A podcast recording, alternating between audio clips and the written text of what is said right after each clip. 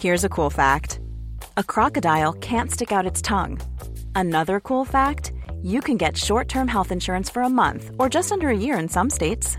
United Healthcare short term insurance plans are designed for people who are between jobs, coming off their parents' plan, or turning a side hustle into a full time gig.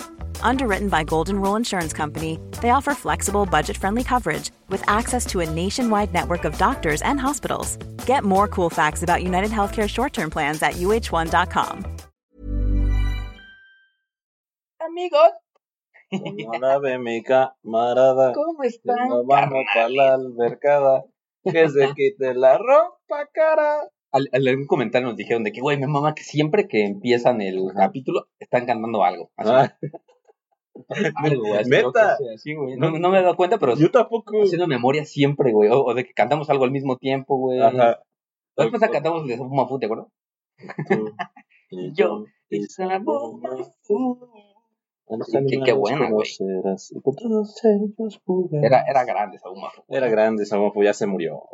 Ya se me Ya ya se Después ya murió, también ya está bien colgado. Pues sí, pero pues, güey, eso es cuando me doy cuenta que ya estoy grande, mamón. Este, Güey, el extraño mundo de Jack, Ajá. este octubre cumple 30 años, güey. A la verga. Con todo respeto. Qué pedo. Sí, pues, si Es más, 30 grande, que- es más grande que nosotros. es más grande que nosotros, güey, sí. Pues, si tienen las dos, tenemos 27. Sí. Así es, es 27 correcto. primadas. ¿Cómo están, amigos? Bienvenidos a otro bonito capítulo de Historia para Tontos, su podcast, en el que dos carnales de 27 años platican de... ¿Qué es que se me fue el hilo? Platican de De historia, Historia. para hacerlo para ustedes un poquito más eh, viejo, ilustrado ilustrado, e interesante. eh, experienciado. Experienciado. ¿Existe Mm, esa palabra? No, pero la inventamos aquí.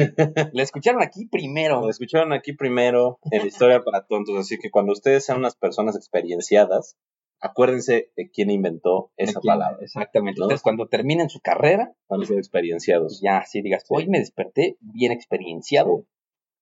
Ya sabrán dónde lo escucharon. Pero ¿cómo están, amigos?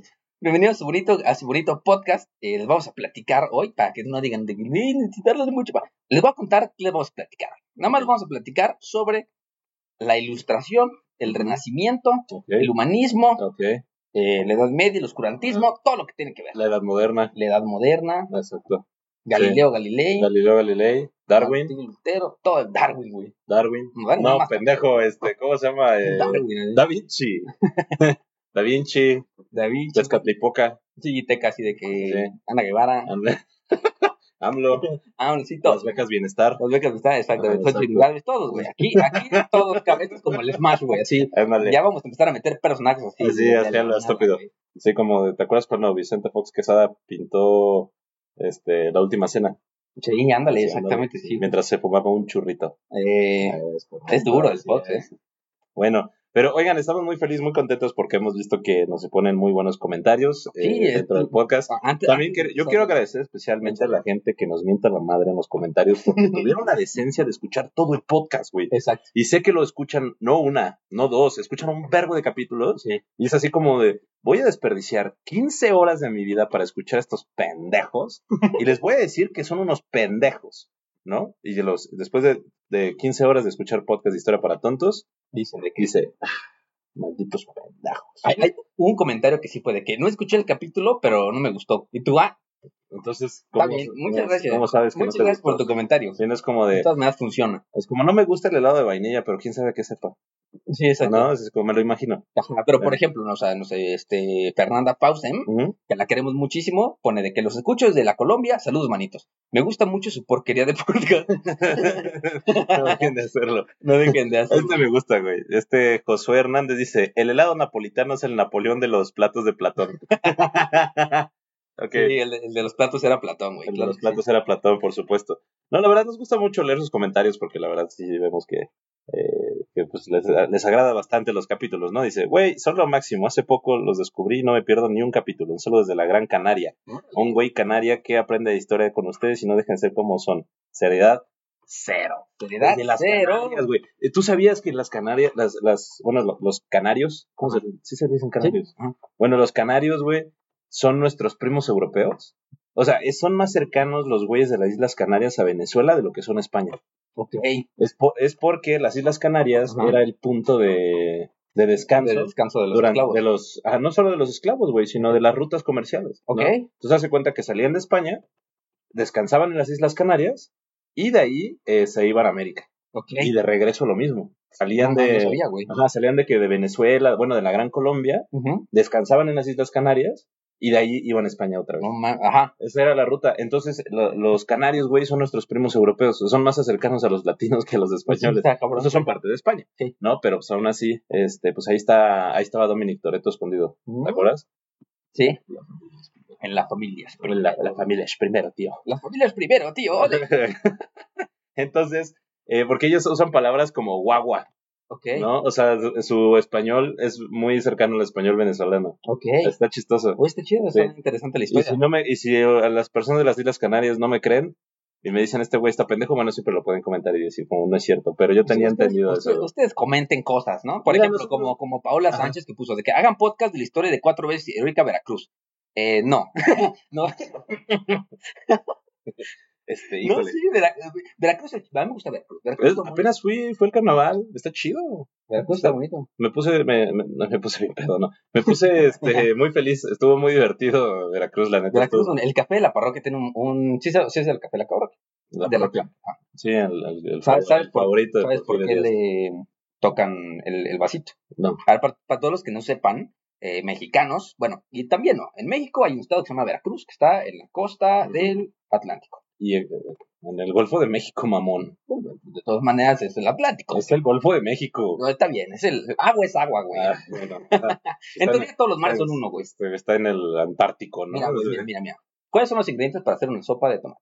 Agua, tomate, seguramente un poquito de cebolla y perejil. Te falta la, a veces nor suiza o caldo de pollo, carnal. No, no, qué un natural. lo pollo, ponle un pollo. Y ¿no? la sal. Y la sal, ¿no? Ahí está. Ajá. Entonces, yo creo que en todo el mundo Ujú. Existible, Ajá. también es una palabra inventada aquí, eh, yo creo que en el mundo sí debe de haber, yo creo que un jitomate flotando por ahí, una cebolla, algún perejil, un pollo, güey. Entonces, en teoría, Ajá. el mar es sopa de tomate. ¿De qué verga estás hablando, Viquera? ¿Vienes Pacheco, güey? No. Bueno, el punto es que la, la ciudad de Veracruz eh, ha sido cuatro veces heroica ciudad de Veracruz debido a que siempre que invadían a México, la primera batalla usualmente era en Veracruz. O era en Tampico o en Veracruz Ok. o en Tabasco. Pero en ¿No? Tampico los, los defienden los alienígenas. güey. En Tampico los defienden los alienígenas, alienígenas y los cocodrilos. Bueno, entonces el chiste de la parroquia Ajá, que es un restaurante. Es un, es un restaurante que está en el malecón. Publicidad no pagada. ahí, Este, tienen la tradición de que cuando quieres, ay güey, un pelo del perro. Eh, cuando quieres café, eh, con tu vaso vacío le metes la cuchara y le mueves, ¿no? Para decir, Se supone que pues por ahí pasaba la, la vía del tren, ¿no? Por enfrente de la parroquia. Entonces, este, cada que pasaba el tren, el conductor, que tomaba siempre el café ahí, era un cliente frecuente, pero cada vez que pasaba en el tren, este, tocaba la campana del tren, entonces salían, perdían el tren y le daban su café. Entonces, saben perfectamente que era él, porque muchas veces pasaba el tren, pero no era él, no tocaba la campana, pero cuando era él, tocaba la campana y salían corriendo a dar su café. Hasta que un punto, pues ya se retiró, pero se quedó la, la La tradición costumbre. de tocarle al, al vaso como si fuera eh, campana para que te sirvan café. Entonces, cada que vas ahí, si algún día van a Veracruz, vayan a- al café de la parroquia y toquen su vasito para que les sirvan un rico café de Veracruz. Yo solo sé que es el último restaurante donde comió Porfirio Díaz antes de su exilio. Yo el fin de semana escuché la voz de Porfirio Díaz. ¿En serio? En el Hotel Génova. Ah, qué chido. Sí ha sido, ¿no? Sí, de hecho yo, hablé con él el otro día, güey. Me echó un WhatsApp y ya me mandó una nota de voz así, eh, qué pedo, güey, ya maté a los Flores Magón. ¿Cómo está, carnal?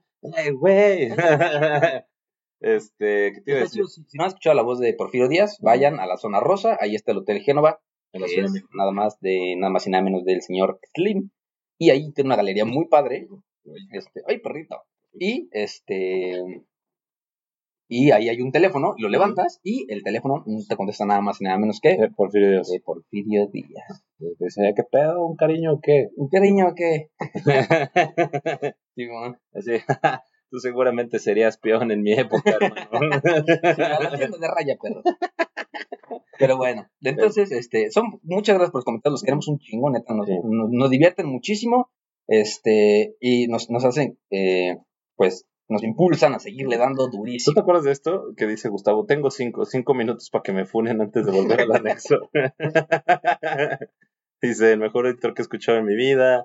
Muchas gracias por este capítulo. Saludos desde Colombia. Esto ya tiene un nivel muy bueno de comedia. ¿No consideras el stand-up Ah, juntos? sí, Ah, sí, ya lo habíamos sí. leído. Sí, Oye, que somos el número 5 en Colombia. ¿Qué Somos eso, el podcast número 5 en Colombia, güey.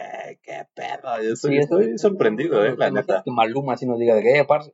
Eh, Guacho Parcero, parcero. Pretty Boy, Dirty Boy. Maluma, baby. Maluma, Historia, el- baby. Uy, no, cállate, güey. Estaría buenísimo del Fercho. ¿Quién más? J Balvin. J Balvin, toda la banda malandra, güey. Toda la bandita malandra. A ver, eh, tenemos el, el último episodio que es Los Navegantes Famosos. Tenemos varios. Ya no pongan anuncios. Híjole. Tenemos que comer de algo. Sí, es poquito eh, Esto es una cosa que seguramente no se han dado un cuenta ustedes. Pero eh, la primera semana, o sea, por ejemplo, yo, yo publico el capítulo de hoy, ¿no? Que lo van a escuchar seguramente que hoy, que es miércoles. ¿no? Y este lo voy a escuchar sin, sin anuncios. Pero cuando yo subo el siguiente capítulo, le pongo anuncios al pasado. O sea, si lo escuchan la semana de estreno, por ejemplo, lo escuchan derechito y sin anuncios, ¿no? Pero en la segunda semana, ya después de que se publique el siguiente, ya tiene anuncios. Entonces, eso lo- los, los- los tra- yo pienso en ustedes, Ok. yo pienso en ustedes. Mira, no, muy malo, no tiene objetivo y no es concreto, divaga y no es posible terminarlo. Sientes que pierdes el tiempo. Mira, si tú sientes que pierdes el tiempo escuchando, imagínate nosotros que lo hacemos, güey. Güey, tú no estás sentado una hora y media planeando un podcast, carnal, ¿no? O sea, ustedes dirán así como, es que pierdes el tiempo escuchándolo. Pues nosotros llevamos más de 100 horas perdiendo el tiempo haciéndolo. Exacto. Oye, pero dicen que el tiempo que disfrutas perdiendo no es tiempo perdido. ¿eh? Exacto. Entonces, pues, Dice, ¿qué podcast más bueno? Me encantó, en especial la última parte donde explican sobre el carajo, me hizo muchísima gracia. Ah, sí, cierto, ese es un buen dato del carajo. Es, es un buen, ¿No? es un buen datito, es un buen datito. Pues yo digo que nos arrancamos, ¿no? Para no, para no ya. A ver, uno más, uno más y ya. Uno más y ya dice, excelente capítulo, como siempre, me gustan dos capítulos, pero me gustaría que el de los piratas sea el primero en ser regrabado. Mi hijo eh, de siete años y yo los queremos. ¿Ves? Te dije que el de los piratas, güey. El de los piratas va a ser el primer capítulo regrabado. Ok, A mí me gusta bastante. ok. Va. Ese es el segundo capítulo. Es el segundo capítulo, güey, imagínate. Ese es el segundo capítulo. Ya les dije, yo ya les dije, los primeros 15 capítulos vamos a regrabar, pero el primero va a ser el de, Poco a poco. el de los Poco a poco, o sea, no de todos de corrido. O sea, no crean que vamos a borrar. Ah, sí, no, no, van a estar ahí. No, pues vamos a decir como de, eh, este capítulo es regrabado, si quieres escuchar el original, sí, con sus chistes malos. ajá, vayan eh, con sus chistes malos Y, y una ¿Sabes de Yo, yo la neta creo que va a ser un capítulo totalmente diferente. Porque yo creo que ni tú ni yo vamos a escuchar el pasado para porque da huevo. Entonces, entonces, no, vamos a hacer o algo totalmente nuevo. Que Pues no, me va a dar coraje escucharlo y decir como, sí, sí, sí, sí, no, risa, qué metido tres pesos güey, de audio, güey. Pero, este, mira, esto, vamos a hacer este capítulo. Eh, creo que es una buena analogía para el renacimiento, ahora sí para empezar, porque esos eran nuestra, nuestra edad media. O sea, Esos nuestra edad primeros media. 15 capítulos, yo creo que hasta Cleopatra fue nuestra edad media, ¿no? Sí, güey. Que de hecho la- el, el- el término de la edad media surge en la ilustración, en el renacimiento.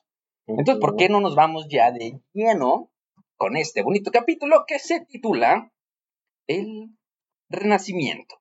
¿Qué te late? ¿Por dónde vamos a empezar, gordito? Por el principio. Órale. Es que sí me.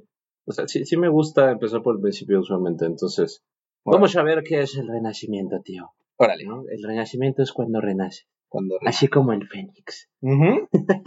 Entonces, términos, vamos un poco prácticos y, y co- técnicos. Sí, primero y después el contexto. El renacimiento es un periodo de la historia y un movimiento cultural que marca la transición de la Edad Media a la modernidad.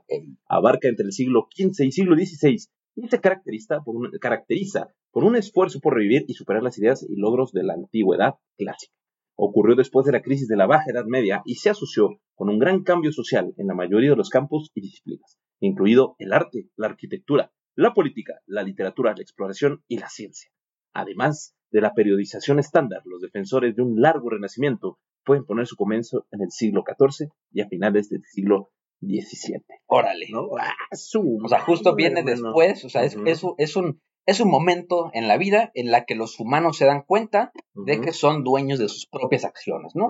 O sea, si, si podemos decir un poquito sobre las características que tiene el Renacimiento, yo creo que primero pondría que fue un proceso de secularización y, o sea, que se hizo un poco más laico todo, ¿no? Acuérdense que en la Edad Media estaba el, el oscurantismo. El oscurantismo se caracteriza, acuérdense, por, eh, pues, una teocracia, ¿no? O sea, de el la, la iglesia es la que pone las ideas y no la puedes criticar, ¿no? Porque acuérdense que también está el proceso de la Inquisición y por eso también sale personajes como Martín Lutero, porque ya estaban pasando muy de reata a la iglesia, ¿no? O sea, de que era el discurso oficial y ya estaban vendiendo indulgencias, que ya estaba la Inquisición, entonces no había nada más que la iglesia en ese momento. Entonces, pues cuando los, los humanos dicen, no, ¿sabes qué? Pues hay que poner ya no a Dios como el centro de, de la De- existencia, de porque hay muchas cosas que Dios no puede explicar, o sea, hay muchos aspectos eh, de la vida diaria, de la vida cotidiana, que la religión no puede explicar, Como, ¿no? ¿Por qué tú regresas con tu ex? Exactamente. Ajá. Te estoy hablando a ti, sí, A mí, sí. sí, a ti, quien nos Ok. está escuchando. Ya no llores. Échale ganas. Levántate esa corona, reina. O re- no, levántate esa corona, reina. Exacto. Ajá. Entonces, este, pues la yo creo que la principal característica del Renacimiento radica en este, la secularización de la sociedad, ¿no? Entonces, pues digamos que se llama la secularización a la transformación de una sociedad organizada en función de la doctrina religiosa hacia un Estado con intereses un poquito más eh, diversos y autónomos. No, y aparte que hay algo, es algo muy interesante porque ya las expresiones artísticas, que es lo que más se identifica dentro del Renacimiento, o sea, eh, empiezan los eruditos a emplear métodos humanistas en el estudio y búsqueda del realismo Ujú. y la emoción humana. ¿no? O sea, ponen, ponen el, el- el- el antropocentrismo y el humanismo parten de que el humanismo es, o sea, el humanismo es al que pone al humano como centro de la vida.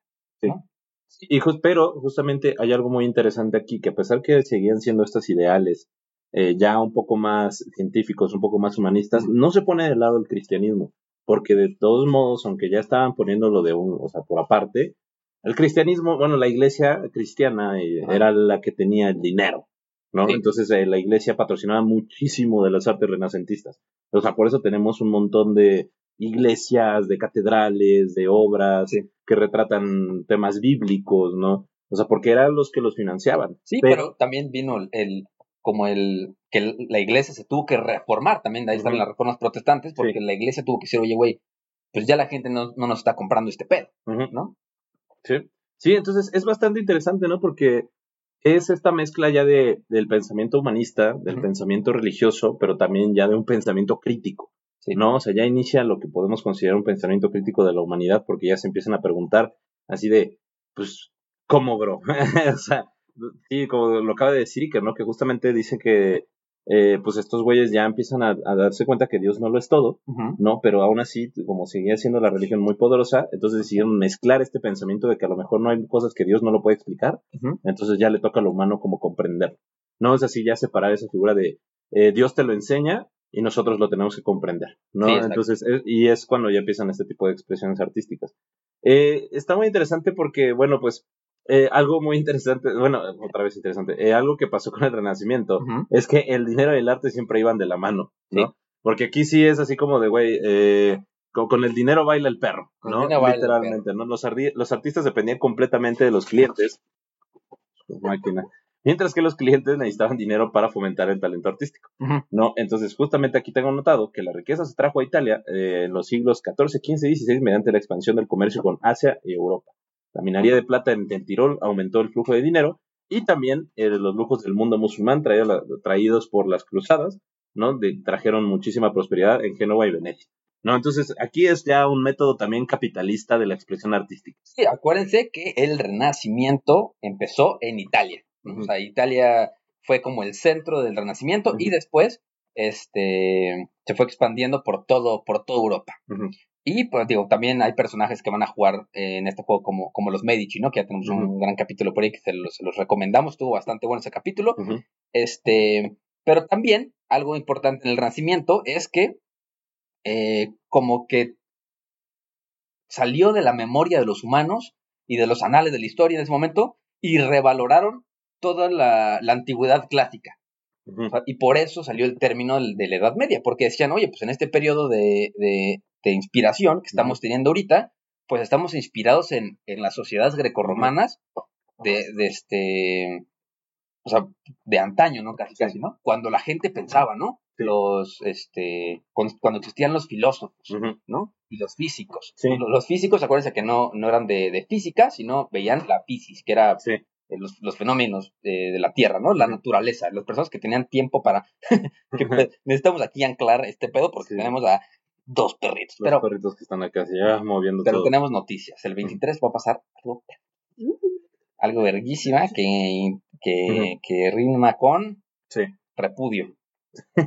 bueno, algo, algo muy, este, algo que Iker tiene, o sea, mucha razón, es que justamente también algo que en la recuperación de estos estudios griegos, no, también tiene que ver con unos temas geopolíticos muy interesantes, ¿no? Porque, porque acuérdense que en ese momento el expansionismo del Imperio Otomano estaba en su auge, ¿no? O sea, los güeyes ya habían conquistado muchísimas partes de Europa, ya habían conquistado todo lo que conocemos como el Oriente Medio, este, ya, y eso que hizo que muchísimos pensadores huyeran a otras partes de, de Italia, ¿no? Entonces, eh, a otras partes de Europa, perdón. Entonces, una de esas era Italia, ¿no? Por ejemplo, Génova y Venecia eran ciudades pues que estaban en las costas y eran ciudades mercantes, en las cuales llegaron estos pensadores y les dicen a los italianos, oigan, ¿se acuerdan de que allá pensaban bien verga hace, hace dos mil años? No, pues, uy, ¿por qué no lo retomamos aquí, no? Y fue cuando les empieza a llamar bastante la atención. No, pero a mí se me hace bien, bien interesante cómo ese tipo de cosas, ¿no? Como le tenían miedo a los musulmanes y a los otomanos, decidieron moverse hacia otros lados. Que también hay una ilustración musulmana, güey. Sí, también hay una ilustración musulmana. Claro, pero eso ya lo tomaremos después. No, ahorita estamos hablando de la Europa. De la Europa. No, porque, y bueno, esa se llama la, la época del oro, el del oro islámico, ¿no? Donde hubo un montón, un montón de obras literarias griegas, digo, obras literarias, arquitectura, este, medicina de, de los musulmanes, ¿no? Entonces, este, pues ya uno de los, eh, esto es uno de los grandes, pues, eh, ¿cómo se llama? Logros, ¿no? El Renacimiento, retomar todos estos tipos de pensamientos de la cultura griega.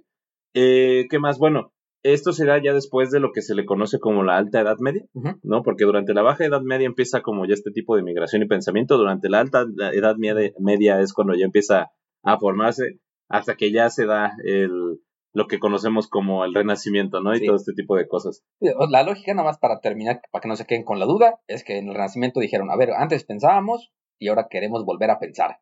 ¿Qué hay entre allá y acá? Pues lo del medio. ¿Cómo le ponemos eso? Pues ponle edad media, güey. Y de ahí salió el término de edad media, para que no se queden ustedes con la duda. Y bueno, también hubo otras eh, situaciones que impulsaron el, surgimiento del Renacimiento. Una de ellas es eh, la peste negra, ¿no? O sea, la peste negra también fue un hecho primordial para el avance científico porque pues se llevó a los antivacunas. sí, pues se murió tantas personas que mucha gente también dejó, em, puso en duda como la obra de Dios. Ajá, de que, oye, si Dios es tan maravilloso, ¿por qué chingados me dejó sin familia? Murieron todos, güey. Sí, totalmente. Entonces, eh, la peste negra provocó una nueva ola de piedad manifestada en el patrocinio de las artes religiosas, ¿no? También porque la gente decía como de, ah, pues igual y si mando a que pinten eh, obras de, Espíritu Santo, del Sagrado Corazón, de Jesús, de las vírgenes y así. Entonces ya con eso eh, voy a lograr como un, una defensa divina, ¿no? Contra la peste negra. Entonces era como de gástate todo tu dinero en estas obras y ponlas en tu casa porque me dijo el sacerdote que si lo hacía, me iba a proteger de esta enfermedad. Y luego, algo que también se está discutiendo mucho, se discute mucho entre los historiadores, es si en verdad el Renacimiento nació en Florencia, ¿no? O sea, los académicos siempre siempre se, han puesto a pensar que si en verdad surgió ahí y muchos son defensores que sí, debido a que pues las únicas la única vida cultural florentina eh, y el estilo los nuevos estilos de vida fueron los que impulsaron a los al, renacimiento, ¿no? De hecho, pues otra vez y vamos a mencionar a los poderosísimos y famosísimos Medici fueron una de las familias que fueron fundamentales y circunstanciales para el, el nacimiento de, del, Renacimiento, perdón, ¿no? Ya lo mencionamos en el podcast de Lorenzo de Medici, así que póngale pausa y vayan a escucharlo. El, podcast de los Medici. Lo esperamos.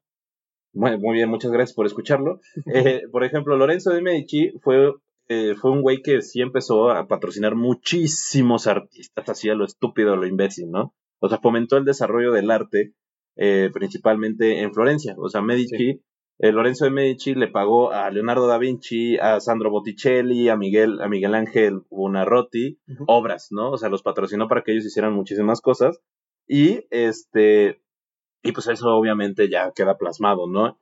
E, este nuevo tipo de corrientes. Sí, y algo, algo muy importante que pasó en el Renacimiento, eh, creo que deberíamos hacer, bueno, es que tenemos varios capítulos sobre la Edad Media, ¿no? Tenemos el de la Inquisición, tenemos el de el de la tesis de Lutero. O sea, hay varios capítulos nuestros, por ejemplo, las cruzadas que pasan en el contexto de la Edad Media. ¿Qué pasaba? en la Edad Media, pues también había una jerarquía en las artes. O sea, existía para la iglesia artes mejores y artes peores, ¿no? Por ejemplo, estaba el arte sacro, que era el que siempre se financiaba, y el arte profano, que pues lo hacían muchas personas, pero y muchas veces en secreto, ¿no?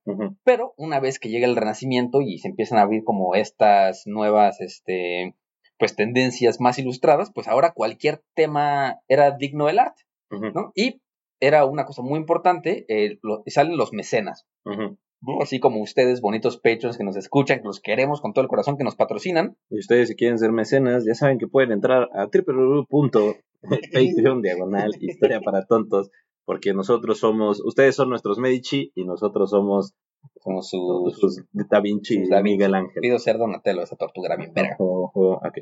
Este, entonces, pues ya, pues empieza el mecenazgo, ¿no? Que era la el mecenado, ¿qué es? Pues la promoción de la creación artística y la protección económica de los artistas. Pero que tenían algo, algo muy, o sea, era una práctica muy común en la antigüedad, pero con arte sacro. Y aquí pasa, este, de hecho, la palabra mecenas, yo sabía esto, güey. La palabra mecena deriva de Cayo Mecenas. Un noble romano, impulsor y protector de los poetas en su tiempo.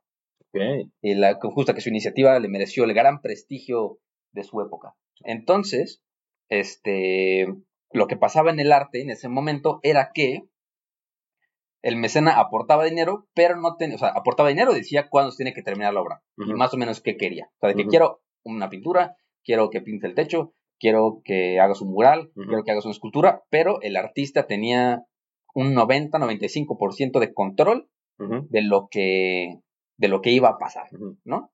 Entonces ahí, ahí es cuando ya se empieza a liberar como todos esos, tabús sobre el arte y este también como que se, que se separa el arte de la artesanía, ¿no? O sea, justo de que este en el momento que las personas empezaron a firmar sus cuadros y sus obras, empezó, digamos, es como un, un indicio de que eso ya se reconocía como, como arte, ¿no? Y algo también muy importante que pasó en el, durante el Renacimiento, eh, que creo que deriva un poco de todo lo que pasaba con la iglesia, ¿no? Con, con esta separación de la iglesia y el Estado, de la iglesia y la sociedad, de que lo que es de la iglesia es dentro de la iglesia y lo que no es fuera y está permitido, es que se empezaron, se empezaron a quitar muchísimos tabúes en la medicina, en, este, en el diseño, en el arte. Entonces llegó un momento en el que, por ejemplo, ya se podía estudiar la anatomía. ¿Por qué? Pues porque antes era un pecado profanar un cuerpo, ¿no? Entonces ahora... Todavía lo era, pero ya se arriesgaba la gente a hacerlo. Exacto, o sea, las consecuencias a lo mejor eran menores. Mismo ya sí. tocaba la Inquisición, ¿no? Porque, por ejemplo, tenemos el caso de este Galileo, eh, pues que... Que dijo que, que, la Tierra no es el centro del universo. Y... y de todas maneras le dijeron que tenía que retractarse, ¿no? Pero de todas maneras hubo el sistema que le permitió cuestionarse, ¿no? Todo, todo este tipo de cosas. Sí, y, y, esto ya entra en una de las características del Renacimiento, ¿no? O sea, ya entra dentro de las características de lo que es el Renacimiento en sí, porque, eh, pues sí tiene ciertos aspectos que vamos a estar tomando uno por uno, ¿no? Ya, ya las hablamos, ¿no? De que la filosofía, la, la policía, la gramática, la arquitectura, la historia, no sé qué. Entonces vamos a hablar un poco de estas características. A grandes rasgos no vamos a hablar de los personajes en sí porque... Pues, Yo creo que merecen cada, cada quien un capítulo. O cada quien merece un capítulo. un capítulo. de Da Vinci, por ejemplo, ¿no? Ajá, de Miguel Ángel, de, de, no sé, López Dóriga, algo así. López Dóriga. Ah, por ejemplo, antes, antes de, empezar con eso, se, creo que es un dato muy curioso que yo jamás lo había pensado hasta que me puse a investigar un poquito. Y, o sea, sale la, la, usura y el sistema bancario moderno. Pero yo no, no había hecho la conexión de estas dos cosas, ¿no? O sea, en la transición de la baja Edad Media al Renacimiento, surgió la clase de prestamistas y usureros. O sea, usureros es una persona que, que colecciona la, tu deuda, ¿no? De que va y te toca, oye, güey, debo tanto dinero, ¿no? Y pues con ellos aparecieron los primeros bancos modernos. Pues, ¿sabes qué pasaba? Creo que, creo que jamás lo he comentado en, en, el, en el podcast, o si sí lo comenté en el Patreon, pero por eso eh, se asocia a los judíos con, con el banco y con los usureros, ¿no? Con, con, como una persona que es muy este, envidiosa con su dinero y le gusta así amasar su riqueza, pues se suponía en el momento de la Baja Edad Media y la transición del Renacimiento, hay que recordar que la usura es un pecado. ¿no? La usura es un pecado y es un pecado que no puedas pagar indulgencia por él. Entonces no había manera de salvarte del pecado aparte de confesarte o simplemente no hacerlo. Pero ahí entraban los judíos, porque los judíos sí se les permitía, bueno, o sea, en, en las sociedades de la Baja Edad Media, sí les daban chance de ser usureros, de que, güey, hay alguien que necesita, pues yo necesito que me prestes dinero, güey, no se lo puedo pedir a mi compa cristiano porque lo me va a prestar, pero tú que eres judío, sí. Sí me puedes, prestar, sí me puedes prestar dinero. Entonces, este, se, por eso, por eso se asocia como la idea del judío con el banquero, con el, con el dinero, porque ellos desde su inicio, ellos, este, eran los que empezaron, ahora sí, con este sistema de poder prestarle a las personas que no podían prestarse entre sí mismas, ¿no? Sí, claro. Bueno, sí pueden prestarse, pero no podían cobrarlo prestado. Entonces, oye, Teca, ¿me prestas 100 mil pesos? pero no me puedes cobrar. no mames. Sí, porque si me cobras es pecado. es mis compas. mis compas. Entonces, este, algo que, bueno, pues ya vamos a empezar a hablar de las características, ¿no? De, del, aquí de, de, los humanos, ¿no? Digo de los humanos, de, del renacimiento. Porque algo muy interesante es que, eh, pues aquí se da el desarrollo del, del humanismo, ¿no? Eh, ¿Qué es el humanismo? Bueno, es una, un humanismo que se le, se le denomina como el humanismo renacentista, ¿no? Que no era una filosofía, sino un método de aprendizaje, ¿no? Que a diferencia del, del humanismo medieval escolar, se centró en resolver las contradicciones entre los autores humanistas de, y entre los autores y los humanistas del Renacimiento estudiarían los textos antiguos en el original y los evaluarían a través de una combinación de raciocinio y evidencia empírica. Es decir, en vez de decir como, ok, eh, lo que hacían los, en durante el medievo es leer los textos antiguos y querer corregirlos. Y decirles como, no. Era, el dios de los hoyos, ¿no? Entonces, básicamente es de que no sé cómo se explica este fenómeno natural. Por eso sale como esta nueva relación con la naturaleza, porque el, eh, o sea, los humanos empiezan a reexplorar el mundo. Sí. ¿No? ¿Por qué cae en rayo? No sé, güey. Antes decían que pues era por esto, pero yo digo que es Dios. Y, no, y aquí es eh, justamente buscar contradicciones entre los autores para poder desmentirlos. ¿no? Esto era en la Edad Media. Sí. O sea, decir como de, ok, Platón y, y Arquímedes y Aristóteles decían esto, pero se están contradiciendo y buscar la manera de decir, estos güeyes se contradecían y estaban mal y estaban equivocados. Okay. ¿Qué es lo que pasa en el Renacimiento? Dicen, ok, no los, si los vamos a contradecir, va a ser justamente con las evidencias, ¿no? O sea, ya no es porque se me ocurra decir por que, verguero. Ajá, porque ándale por verguero, ¿no? O sea, que yo soy mejor porque yo soy del futuro, del futuro actual, ¿no? Entonces ya y, y los que decían los renacentistas como de, ok, si los vamos a contradecir es porque ya los volvimos a analizar, porque les dimos la razón en ciertos aspectos y a lo mejor se equivocaron en algo, ¿no? O sea, como Aristóteles que decía que, que, que era fan del... ¿Cómo se llama? De que de que todo aparecía así por con base de fórmulas, por obra de, los dioses, que decía, si guardas queso y pan Ah, en sí. un rincón, sale ratones. Salen ratones. Ajá, ajá, se crean ratones, ¿no? Si guardas carne podrida, salen moscas. Ajá, justo. No me acuerdo cómo se le llama eso. Si hay un biólogo por acá, por favor, coméntelo ahí en los, en los comentarios. de Sí, esto, sí. Pero es, es eso del evolucionismo, ¿no? Sí. Entonces decían como, ok, vamos a estudiarlos porque por algo lo pensaron, ¿no? Entonces ya se crea este estudio. Este, también hay una lucha con los historiadores para definir justamente con precisión qué es el humanismo renacentista, ¿no? Porque eh, la mayoría es establecido, y vamos a ser un poco técnicos, como una definición de medio camino, el movimiento para recuperar, interpretar y asimilar el idioma, la literatura, el aprendizaje y los valores antiguos de Grecia y Roma. ¿no? Sobre todo, el genio del hombre la es la capacidad única y extraordinaria de la mente humana. ¿No? O sea, ya los güeyes es así como de, perdón, perdón, perdón, es que como que tenía algo en la voz. Sí, ya, ya todo ya, muy bien. ya se fue. Ya se fue, perdonen ustedes. Los eruditos humanistas dieron forma al paisaje intelectual a lo largo de la época moderna temprana, es decir, cuando empezaba el renacentismo. Eh, El, renaci- el renacimiento, pendejo, el renacentismo. El nacimiento de Jesús de Nazaret. El renacimiento. Entonces, por ejemplo, tenemos filósofos políticos eh, muy famosos como Niccolo Machiavelli y Thomas More, ¿no? Donde ellos reviven las ideas de los pensamientos griegos, ¿no? Sobre todo para hacer eh, Hey there, it's Michelle Norris. I'm host of a podcast called Your Mama's Kitchen. When I travel, I'm usually looking for a way to find a taste of home when I'm not at home. And one of the things I love to do when I am at home is entertain. And Airbnb allows me to do that. When I was in California recently, I rented a house that had a great kitchen. And when we were sitting around the table, we we're all thinking, we're in someone else's house. Someone could be in all of our homes as well. If you have a home, but you're not always at home, you have an Airbnb. Your home might be worth more than you think. Find out how much at airbnb.com/slash host. Eh, críticas al gobierno contemporáneo. Es decir, si ustedes escucharon el podcast de, eh, de este Napoleón Bonaparte, ahí decimos que Napoleón lo que hacía era tomar las estrategias militares de Julio César, de Alejandro Magno, ¿no? Y las aplicaba al- a la guerra moderna. Así es como, como cuando al millennial se le ocurre así decir de que descubre el sun drying, la nueva técnica para secar tu ropa y tu güey se llama tendedero, mamón.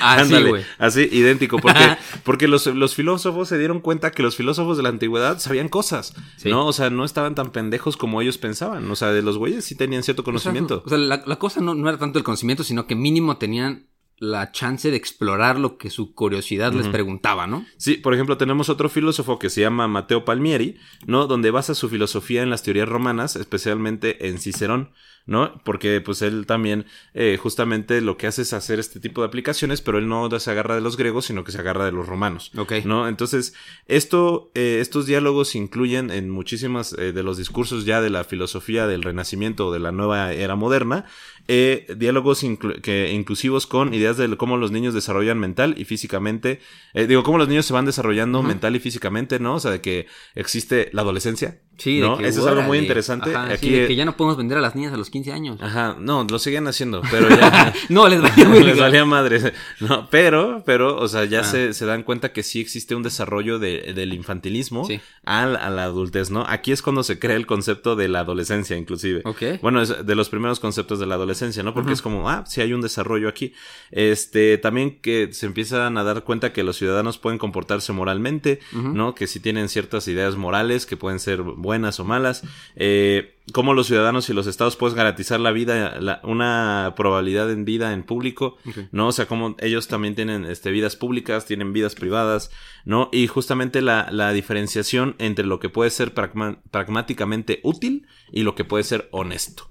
Sí. ¿No? Estas ya eran las, las nuevas filosofías de las sociedades del Renacimiento. O sea, qué cosas podían ser totalmente útiles pero deshonestas. Sí. ¿No? Como, no sé, asesinar a alguien para Sí, poder exacto. alcanzar Es un útil, puesto pero político. sabemos que está mal, ¿no? Ajá, antes, que pues nada más no se cuestionaba la veracidad de las cosas.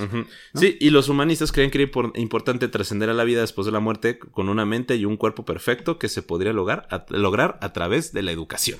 ¿no? Entonces ya la educación se pone como el primer escalonato para el éxito humano. Sí. ¿no? El humanismo tenía el propósito de crear un hombre universal cuyas perso- su, cuya persona combinara la excelencia intelectual y física que fuera capaz de funcionar honorablemente en cualquier situación. ¿no? Nice. Entonces, es entre más sepas, Ajá. mejor persona eres. ¿no? Pero te tienes que cuidar físicamente, tienes que cuidarte mentalmente, tienes que tener los conocimientos. Obviamente no todo el mundo lo podía hacer, Exacto. ¿no? Pero si tenías el privilegio, como hoy en día, ¿no? de, Sí. de poder comprar una ensalada en vez de eh, tacos, Sí, sí, sí. eh, son carísimas. Eh, Entonces ya tenías un estatus dentro del gremio social del del Renacimiento, ¿no? Se le conocía como Uomo Universale, que era un antiguo ideal grecorromano. ¿No? Entonces, la educación durante el Renacimiento se componía principalmente de literatura e historia antigua, ya que se pensaba que los clásicos proporcionaban instrucción moral y una comprensión intensiva del comportamiento humano, ¿no? La neta está súper eh, interesante esto, porque como ya se los dije y se los repito, pues era decir como de, güey, eh, ¿cómo se llama? Eh, eh, se me fue la, la idea. Ah, sí, es decir, como de, güey, es que los antiguos pensadores neta sí sabían cosas, ¿no? Ajá, no sí. era como en la, edad, en la Edad Media, que en la Edad Media los criticábamos porque pensaban que los güeyes estaban pendejos. ah, co- como, que te, como que se quitaron el, así el velo de la cara de que, oye, güey, pues ya te ya viste que la religión nos prohibía hacer un buen de cosas, güey.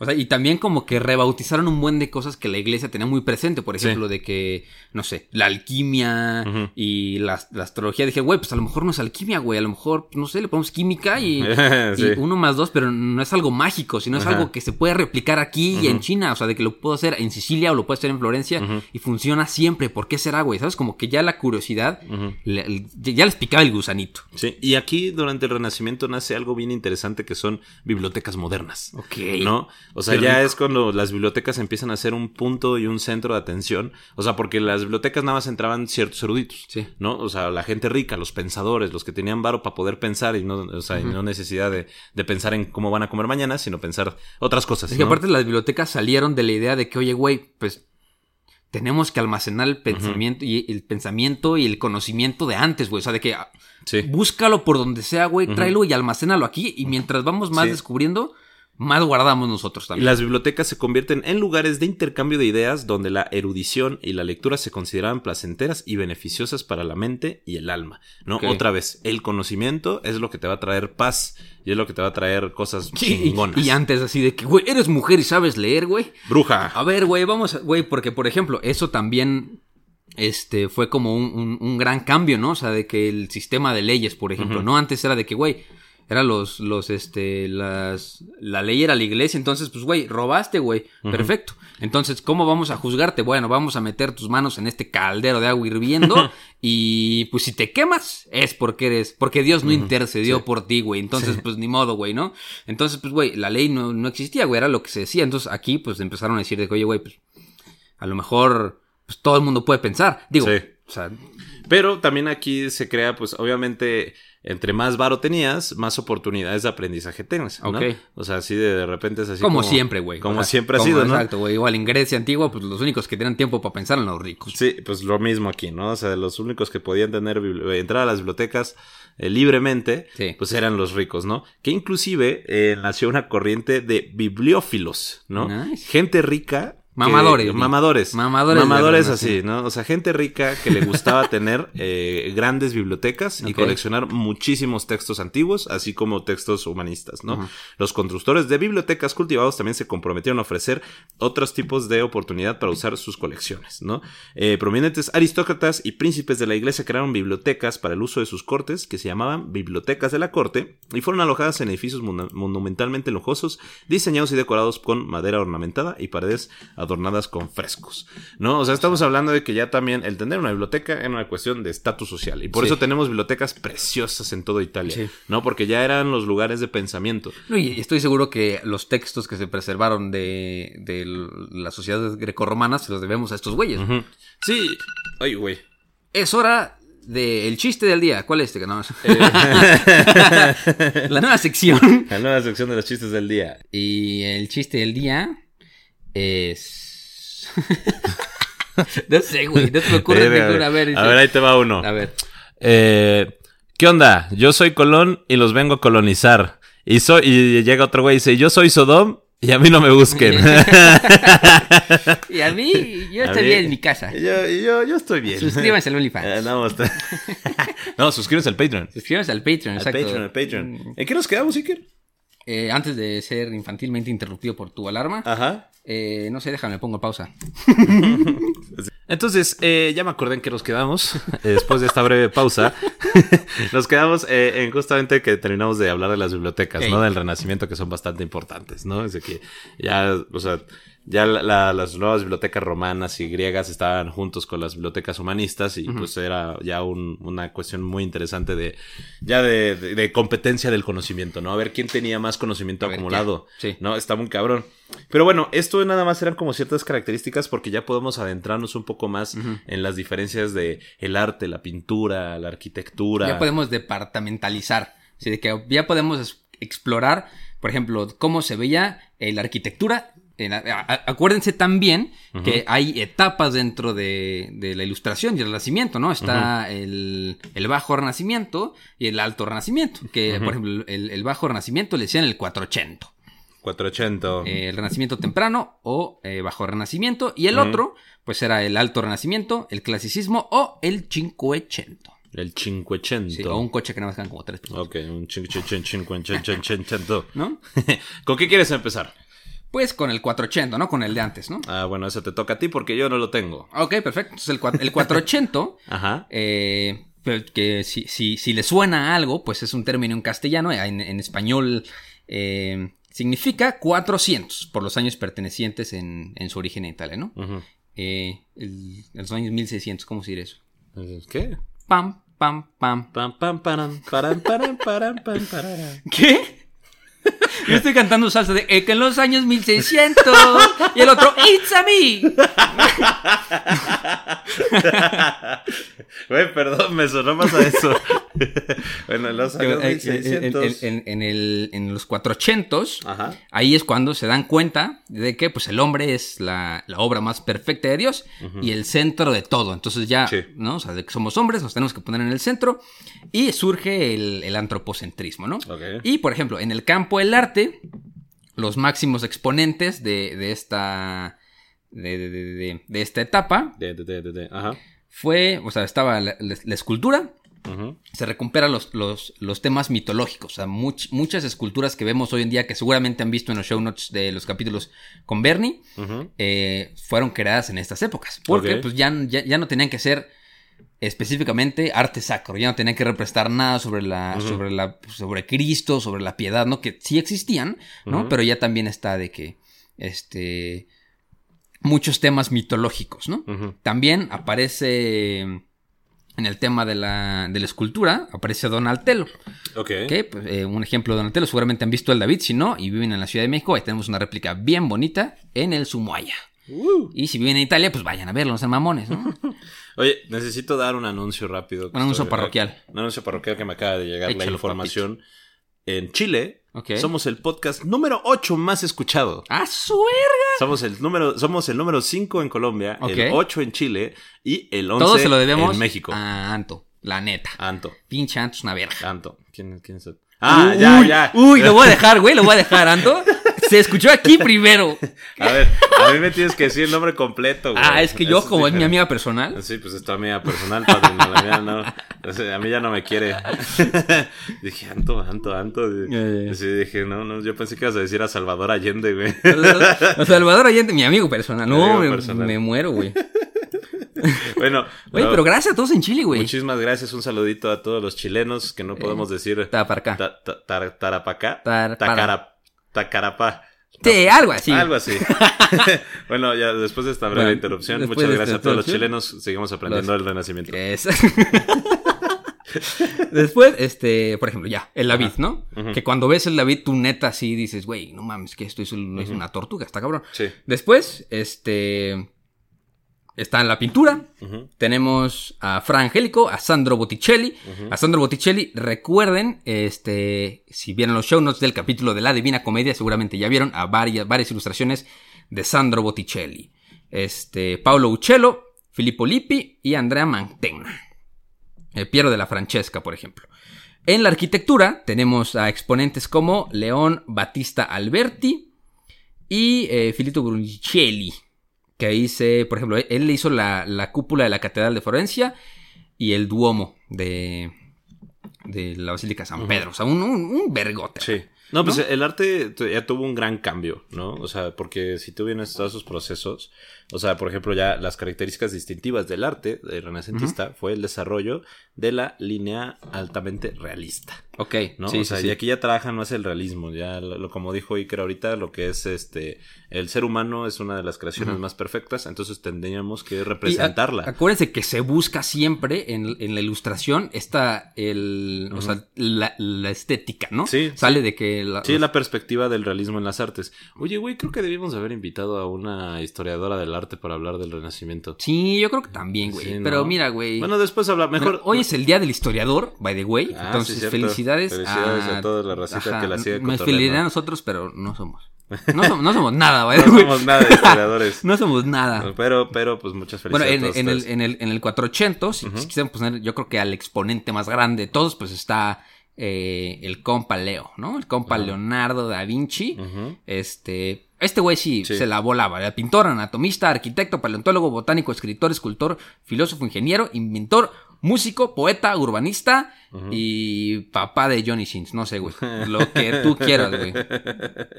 Yo, Sí, yo creo que tenemos que hacer un capítulo eh, específicamente de este güey porque la neta era un durote. Aquí sale Leonardo de Medici, este, Domenico Veneciano, un buen de gente. Sí, muchísimos. No, y aparte, algo muy interesante, y lo hemos estado repitiendo en todo el podcast, es que todos los artistas renacentistas no eran paganos, ¿no? Pero admiraban la antigüedad y guardaban algunas ideas de los símbolos pasados del medievo. O sea, también, a pesar de que todos, la mayoría eran católicos, ¿no? Cristianos, pues, católicos slash cristianos, porque también eran los que los controlaban, era la iglesia, eh, tenían un alto respeto por la arquitectura antigua, por las representaciones antiguas Sí. de los dioses antiguos, ¿no? Y no, no los adoraban, adoraban el arte Exacto. que, que Pues tenían. como ahorita, ¿no? ¿no? tú puedes ir a un museo de arte sacro y decir, güey, Sí. El arte sacro es lo más metal que existe, es verguísima. Sí, y es, es justamente, eh, es algo muy identificado porque, y es muy curioso porque el renacentismo pues sí empieza a dejar de un lado las cuestiones religiosas, porque ya es la explotación de la ciencia, pero tampoco se abandonan, ¿no? Es así como, pues, güey, la iglesia es la que nos da de comer a- también aquí, ¿no? Sí. Entonces pues sí queremos como que explotarlo, pero ya darle como esos, esos no, no sé cómo decirlo, güey, es que es una mezcla rara, ¿no? Es como un pumpsky. ¿No? Ajá, que Sí. es un husky y un pomeranian. Entonces era así como de el, ¿Y tú qué es renaci-? Somos- el renacimiento era, Dios, ajá, el renacimiento era un Pomsky porque era la combinación de la ciencia y la religión, güey. Un labradoodle, ¿no? Verga con nuestras analogías. Con- eh, pero eh, también algo importante, lo, este, eh, como comentábamos igual en todo el perro podcast, es que, o sea, el ser humano es la creación divina. Entonces, por ejemplo, sale la, la divina proporción, ¿no? De Luca Pacioli. Bueno, o Pacchioli, ¿no? Sí. Que es como el, el ejemplo canónico para representar la cabeza humana. Entonces, una vez que alguien dijo de que, güey, así se tiene que ver un humano. O sea, de que, a ver, no importa tus pinches proporciones, pero mínimo, sabes que el ojo está en el primer cuadrante, el segundo está acá, el, o sea, sabes de que entonces muchas de estas obras se parecen entre sí porque utilizaban estas como proporciones áureas casi casi, ¿no? ¿No? Que ya Sí. después se desvirtuaron y eh, en vez de áureas pasaron a ser arias y ya no estuvo tan verga. No, y, y bueno, y aquí es también cuando ya podemos entrar en, en las otras áreas de evolución del renacimiento, que es por ejemplo la ciencia. Ey. ¿no? O sea, se dieron cuenta que también existen ciencias, por ejemplo, en el comercio. Entonces, este Luca Pacioli. Pacioli. Luca Pacioli, Ajá. bueno, Luca, mi compa Luca, Mi compa Luca. ajá, mi compa Luca, eh, pues que es considerado el padre de la contabilidad, ¿no? O sea, se pu- publica el primer, el primer libro, o sea, el primer trabajo de contabilidad, Ajá. ¿no? O sea, por eso se le llama como el, el padre de la contabilidad. Si son contadores, ya sabrán ustedes su historia. Nosotros no, pero un ya día lo hablaremos. rezarle. Sí. No le rezan a Cristo, Sí, lo- cu- lo cu- rezan cuando Luca no le cierra la balanza, güey, ahí San, San Luca Pacioli, Pacioli, Pacioli. Pacioli. Entonces, eh, con el descubrimiento de los textos antiguos, eh, se, se dio la necesidad de poder reproducirlos, eh, o reproducir, sí, reproducirlos, ¿no? sí. Bueno, de, de expandirle Ajá. este conocimiento a toda Europa, entonces inventan algo bien cabrón que se llama la imprenta. Ok. En 1440, ¿no? Lo que democratiza, democratiza el aprendizaje y permite una propagación rápida de las ideas de, eh, de las ideas aplicadas y distribuidas. Sí, que creo ¿No? que aquí también hay un super mito enorme que, que pasa paralelamente, ¿no? O sea, la gente empieza a buscar el conocimiento en todos lados y muchas, muchos mitos que tenemos del renacimiento es de que, güey, por ejemplo, se, se inventó la prensa, ¿no? Se inventó la encuadernación, los primeros libros, la chingada, ¿no?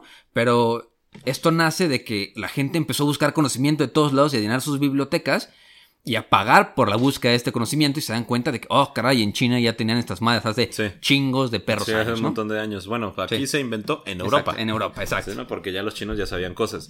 Eh, ojo, aquí acuérdense que somos anti-eurocentristas. ¿No? Entonces, este, bueno, como les dije, la ciencia y el arte hacen un, un Pomsky, ¿no? Hacen un labradoodle, ¿no? Y uno de los ejemplos es Leonardo, ¿no? Iba a decir Leonardo DiCaprio. una, una capirotada, güey. Ajá, Leonardo DiCaprio lo que establece son experimentos controlados con el flujo con el agua, disección médica, estudio sistemático de los movimientos, aerodinámica, y dio los principios del método de la investigación, ¿no? O sea, Este güey está muy verga, güey. Está- O sea, no- este güey- sí, yo digo que no hablamos de ese güey. con razón ganó un Oscar con el, el Renacido. Sí, yo creo, ándale. Sí. Sí. viva Leonardo DiCaprio. Entonces, este, pero Leonardo DiCaprio es uno de los principales eh, exponentes de esta combinación, ¿no? De la, porque también el, el cuate era pintor, era escultor. Era todo, güey. Era, Era, todo. era, era un curioso profesional, güey. O sea, ese Sí. güey se hacía las preguntas correctas. Que yo creo que es lo más difícil. Yo creo que la cosa no es, no es hacer las cosas, sino preguntártelas primero. Sí, y, y, pues este DiCaprio lo que hacía pues era combinar justamente ya este tema de la ciencia, porque utilizaba, por ejemplo, lo que era la, el, el sistema aéreo humano para poder aplicarlo en las pinturas Sí. eh, renacentistas. Áureo. ¿no? Au- áureo. Porque. Ario, güey, es otra cosa, papi. Es lo, es lo que, es lo que dije, güey, de que una cosa Aureo, que es así las proporciones perfectas, pero ya si lo malinterpretas también, a lo mejor dentro de tus criterios quieren ser perfectas, pero pues no. Una disculpa. que me perdone Leonardo DiCaprio. Entonces, bueno, esto ya se le conoce como una revolución científica, ¿no? Ajá. Y el comienzo de la era moderna, Ajá. ¿no? Porque también eh, no solo fueron avances científicos, también geográficos, güey, históricos, ¿no? O sea, ya eh, se hacen presente Gali- Galileo Galilei, güey, Jonas Kepler, ¿no? Tycho Brahe, o sea, ya como que estas otras áreas de la ciencia empiezan a evolucionar, ¿no? Sí, justo, la, Este, la química. Sí, o sea, en todos lados. No por, por, eso se le llama que es el inicio de la edad moderna. Ok. Porque ya empieza la modernidad dentro del humano, ¿no? Se termina el oscurantismo, que el oscurantismo son dos cosas. Uno, la negación de la educación y también la escasez de recursos. Y la búsqueda de las respuestas en y Dios. la búsqueda de las respuestas por debido a la desesperación. Sí, exacto. ¿No? Entonces, este, pues se desarrolla el método científico, se desarrolla la evidencia empírica, la importancia de las matemáticas, ¿no? La, la, la ciencia aristotélica, este...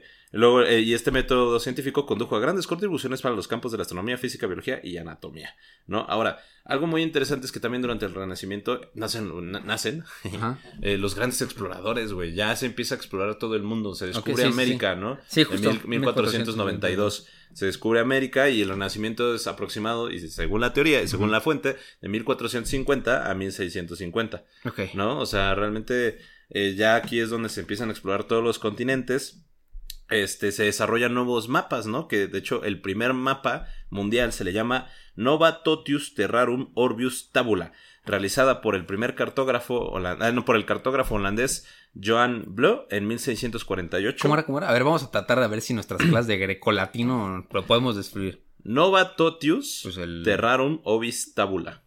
Orbis Tabula. Orbis, supongo que la Tierra, o sea, como el Ajá. nuevo mapa Ajá. orbital, o no sé. Ajá, el nuevo, el nuevo El mapa, nuevo de, la mapa de la Tierra Tierra global. nueva. No, Or- Orba Tabula. Nah, quién sabe. Era, es que tabula porque estaba en Excel. Eh, Luperca. ¿Qué es esto? ¿Harry Sí, Potter? Y este y dato curioso es que este primero este, este primer mapa se realiza para conmemorar la paz de Westfalia, que a ver, examen internacionalista, mi estimada Iker, que ya te acabas de graduar, qué chingados y en de qué graduar, año es la paz de Westfalia, güey. 1648. ¿Y por qué se dio la paz de Westfalia? Pues para. Pues es, es que de ahí nacen las relaciones internacionales, papi. No, es, es la, es la primera es, es la primera negociación moderna, güey. Es- ahí- ahí inicia la, la- diplomacia moderna. ahí nace la- 1648 para finalizar la guerra de los 30 años. Padrino se ve que estudiaste en CEU. Puro Fes Aragón, perros. Está Pura bien. Facultad de Estudios Superiores Porque trae sus notas. O sea, si no trae fuentes, lo único que trae es para chingar. Ejé, claro que sí. bueno, pues ya están los exploradores como Cristóbal Colón que llega a América, ¿no? Este, está William Jansson que fue a las, a las Indias Orientales, ¿no? Y llega a Australia, ¿no? Eh, llega Nadie a- le atinó a las Indias, güey. Sí, nadie le atinó a las Indias. No, tenemos los cartógrafos holandeses que eh, trazaron las, eh, los, bueno, diversos continentes, ¿no? O sea, y ya les ponían como ellos quisieran, pero pues ahí estaban. Este, y bueno, pues de hecho, cuando llegaron a Australia, pues también le pusieron Nueva Holanda, ¿no? pero, pues ya se exploran absolutamente todos los continentes, ¿no? Entonces ya existe este hambre por la exploración, existe este hambre por la conquista, y no solo eso, el crecimiento de las colonias. ¿No? O sea, viene con el, el renacimiento también. Este, hay evoluciones pues ya un poco más bonitas en música, ¿no? Eh, surge un, un lenguaje musical común y unificador, el estilo polifónico de la escuela franco-flamenco, ¿no? Donde el desarrollo de la, de la impresión o de la imprenta Ajá. hizo posible la distribución de la música a gran escala. Pues que ¿no? sí, justo. A ver, creamos este sistema para que sepan cómo se escribe la música y todo el mundo ya puede tocarla porque aquí están las notas. Sí, y pues, y pues llegaba absolutamente a todas partes, ¿no? Eh, bueno, pues tenemos el tema de la religión, que también es muy importante. ¿no? Que pues justamente se mezcla, ya, ya es la tercera vez que lo repito, pero pues se mezcla la ciencia con la religión, y la religión pues es un punto fundamental porque eran los que patrocinaban todos. Todo. Y hay algo muy, muy chido que es eh, la creación de la autoconciencia. Ok. ¿no? En el siglo XV, los escritores, artistas y arquitectos en Italia eran muy considerados las transformaciones, eran muy conscientes, perdón, de las transformaciones que estaban teniendo lugar y usaban frases como modi antiaqui, a la manera antigua, o ale romana et ala antica, ¿Qué a la manera de los romanos y de los antiguos, ¿no? Para poder describir su trabajo. O O sea, sea, que esto es así de que inspirado en Ajá. lo de antes. Sí, justo. Eh, se inspiraban en todo lo de antes y, y, pues hacían cosas, pero obviamente con las tecnologías nuevas y ya creaban, ¿no? A Así la- como el inspirado en lo romano. A la antigüita. A la anti- De esa- a la antica, ¿no? Ajá, a la antigüita. A la antigüita. Sí. Y bueno, pues ya gracias a esto, pues ya difer- de diferenciarlo de que es a la antigüita, Ajá. ¿no? O a lo inspirado en la antigüita, Ajá. es cuando pues ya se define en la Edad Media, ¿no? Porque ya era la Edad Antigua, la, e- la época de los griegos, Sí. la Edad Media, que era la época del oscurantismo, Ajá. y la Edad Moderna, que es la, bueno, que era su presente, ¿no? Justo. En ese entonces. Igual, este, por ejemplo, pasa eh, en el Renacimiento, que pasa ya entrando a la cultura humanista y, y, pues, más individual, pues empieza como el despegue económico y como sube el, el despegue económico, empieza como por consecuente el, el grado de ostentación social, así le pone, ¿no? Que en pocas palabras era, pues ahora sí, el aspecto individual, el aseo personal, el cuidado personal y la imagen que da uno como individuo hacia afuera, ¿no? Antes, antes tu imagen tenía que ser para ti y para Dios, ¿no? De que lo que hacías, pues nada más te iba a ver Dios, no pasaba nada. Pero ahorita, como ya era una cosa más individual, también tenías que portarte eh, y verte. Como a la sociedad le gustaba. Entonces, por ejemplo, surge la peluquería, surge este. Bueno, no surge la moda, pero este, digamos que se hacen avances importantes en la moda, ¿no? Se, se crean este, los tocados, los cinco, este, las cofias, los bonetes, los sombreros, empieza la. la o sea, el- ahora sí que lo- los vestidos grandotes así, este. Sí, muy, este... eh, pero- no, ¿cómo se llama? Que, que es muy, muy vistoso. muy ostentosos, güey, Ajá, ¿no? muy, ese, ese, muy ostentoso. Entonces, justo que sale la, la- los vestidos estos de crinolina, ¿no? Que son estos como bombachos así grandotes. ¿no? Que, que utilizaban en Versailles y la madre. Ahí estaba. Este, pero también eh, cobró una especial relevancia este, la gastronomía, güey. ¿Por qué? Pues, acuérdense que empezaron a descubrir todas partes del mundo, arriba y abajo, izquierda y derecha. Y pues el comercio con Oriente y, el descubrimiento de nuevas partes del mundo, pues favoreció como la importación de, uno, nuevos ingredientes y todo tipo de especias, ¿no? Entonces, por ejemplo, llegó a Europa de que la pimienta, la mostaza, el azafrán, la nuez moscada, el clavo, la canela, el, el chocolate, jitomate. el jitomate, las papas, el cacao, los frijoles, el pimiento, la vainilla, la piña, el aguacate, el mango y el tabaco, o sea, todo, güey. Todo. Entonces, pues obviamente dijeron, oye, güey, pues est- esto también puede ser un, un- un nueva arte, casi, casi, ¿no? Sí. Podemos experimentar con todo esto. Ah, pues eh, acuérdense que la pizza o la, su, su pastita, la boloñesa, no existiría si no fuera por el Renacimiento, porque gracias a, Exacto, a el Renacimiento y a los viajes, este llegó el jitomate a, a Europa. Sí, güey. Porque por si no lo sabían, el jitomate es oriundo de América. Eh, ¿no? No sí, existe sí, sí, sí. Entonces, está cagado, ¿no? Güey, hay, hay, hay demasiado para platicar. O sea, creo que sí tenemos que traer a alguien que neta sí le sepa la historia del arte para que nos explique a lo mejor un poquito de, por ejemplo, escultura, ¿no? ¿Qué pasó? Ajá. O sea, ahorita fue así un esquema muy grandote. De- pues, güey, les platicamos de la, de la arquitectura, de la música, de la filosofía, pero obviamente, si alguien viene a platicarnos de la historia del arte y, y cómo fue evolucionando en, en Sí, el claro. Renacimiento, estaría impresionante. Esto fue como La danza, el el, primer teatro, capítulo. o sea, sí, no, el totalmente. primer capítulo. Y aparte, creo que tenemos que platicar también sobre personajes específicos. Güey, tenemos que hablar de Donatello, Leonardo DiCaprio, de Miguel Ángel, ¿no? Sí. O sea, tenemos que hablar de absolutamente todos los artistas renacentistas, ¿no? Entonces, sí, está, está, está chidito. Está re bueno. Y aparte no nada más, o sea, es que güey, hay todo, porque no nada más hubo este renacimiento italiano. Está de que el renacimiento español, francés, nórdico, alemán, flamenco, inglés en Hungría, la historia de la estética, el pre-renacimiento, el alto renacimiento, el bajo. hay demasiado, güey, No, ¿no? no, ya Iker, suéltame, por favor. ¿No ves que está de hueva este podcast? sí, que, que inescuchable dicen los comentarios, güey. Pero- Escuchable. ¿Cómo, cómo somos bien malditos, no? Así de 30 mil comentarios buenos y uno malo. Y le tiramos con nombre, ¿cómo se llama? Así. Doxeado. Vamos a doxearlo. Vamos a doxearlo, güey. No, pero ¿cómo ven, mis estimados? ¿Con qué les gustaría que empezáramos y continuáramos esta serie del Renacimiento? Sí, Porque va- Renacimiento- Se va a hacer una serie Eh, totalmente. Esto fue un Epílogo. contextito. Epílogo. El epílogo. Fue el epílogo del Renacimiento. Sí, es epílogo, ¿no? Sí. Sí, ¿Y cuál- cómo se llama cuando es final? El No. prepucio- ¿no? ¿Qué? no. El- No, creo que el epílogo es al final, ¿no? No, el epílogo sí, está bien. Es al principio. No, al principio va la portada. Ajá. En ¿Y la escuela, después? en la escuela. La contraportada. Pendejo. Luego los agradecimientos. Los agradecimientos. El Pro- título. prólogo. Ah, el prólogo. prólogo. Es el prólogo, güey. El epílogo es después. Yo nomás me imagino a la gente así diciendo, güey, son unos imbéciles. Sí, güey". somos unos O sea, en el coche así manejando diciendo, güey, estos idiotas, güey, no puede No ser. saben la, posible". los que quieren enseñar historias, historia y no saben la diferencia entre prólogo y epílogo. epílogo, bueno, Yo, epítome. Epit- y yo epitafio. Prosopopeya. Prosopopeya. Hipérbole. Ah, bueno, el punto es que este fue un prólogo. el prólogo. El prólogo de, de lo que va a ser la serie de, de- Del del Renacimiento. Ve, Si hubiéramos puesto clases en, en las clases de latín, güey, sabríamos la diferencia entre prólogo y epílogo. Sí. ¿no?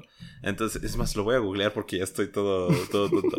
Pero el punto es que ya es, es, una, es un antecedente, ¿no? Es, es un bonito antecedente. Sí. Este. Que seguramente alguien les vendrá a explicar un poquito mejor. Ya que lo invitemos. Así es, prólogo. Escrito colocado al comienzo de una obra en el que se hacen comentarios sobre la obra o su autor o se introduce en su lectura. A menudo está realizado por una persona distinta al autor. Ok. Ok. Ok. Sí, ya. Bueno, entonces este prólogo eh, nos va a funcionar para poder seguir. Es una mouse que herramienta que nos ayudará más adelante. Exacto. Entonces, si ustedes quieren recomendarnos algún influencer que hable de historia del arte, Sí, que yo exacto. conozco varios, ¿sabes a quién, güey? ¿A, ¿A qué, quién? a qué museo? Uh, sí. ¿Qué museo sería buenísimo? museo que- sí, estaría padre. Él es, él es muy no bueno. sé si, si Sari de historia chiquita sepa algo de ahí. Es como más sí, México, pues ¿no? puede ser, eh, sí. Pero no, de todos modos, podemos historia del arte hay bastante gente que puede Sí. de historia del arte, güey. Pero qué museo, él, él habla siempre de arte y cosas así. Entonces yo creo que qué museo sería muy buena... Nice. eh, este, muy buena adición. Jalo. Entonces... ¿Spoileamos eh, qué va a pasar el 24 o nah? No, no spoilers. Todavía no. No, bueno, todavía no. eh, el spoiler está en el Patreon. El spoiler está en el Patreon si ustedes quieren Que saber aparte qué del va a Patreon de pasar. hoy platicamos de los piratas de Somalia y cómo y cómo ¿Cómo puedes y cómo invertir? ser tu cómo, ¿Cómo ser puedes su Patreon y cómo ser su mecena. Sí. está el sistema que inventaron está muy chido. Sí, pero ya no digas más porque si no ya vas a decirlo, ya no van a, poner- ya no van a querer suscribirse al Ah, Patreon. ok, exacto, ya. Entonces, Me callo si, se quieren, si, si ustedes siguen los consejos de Carlos Muñoz, por Exacto. favor suscríbanse al Patreon y van a saber cómo pueden hacerse ricos con base en la piratería somalí. Eh. ¿No? Entonces, eh, ¿algo más, Iker? Nada más, los Nada queremos más. ¿Cuánto, mucho. fue- ¿Cuánto tiempo fue? Una hora cuarenta. no, una hora no. cuatro, una hora cuatro. A la vez. Y te, qué rápido huele el tiempo cuando te diviertes. es un señor, güey. bueno, Pero ya bueno. aquí mucho despapalle, mucho ping-pong. Mucho, eh, mucho audio malo Sí, al principio, pero ya saben. Oye, sí es cierto, nunca dijimos eso.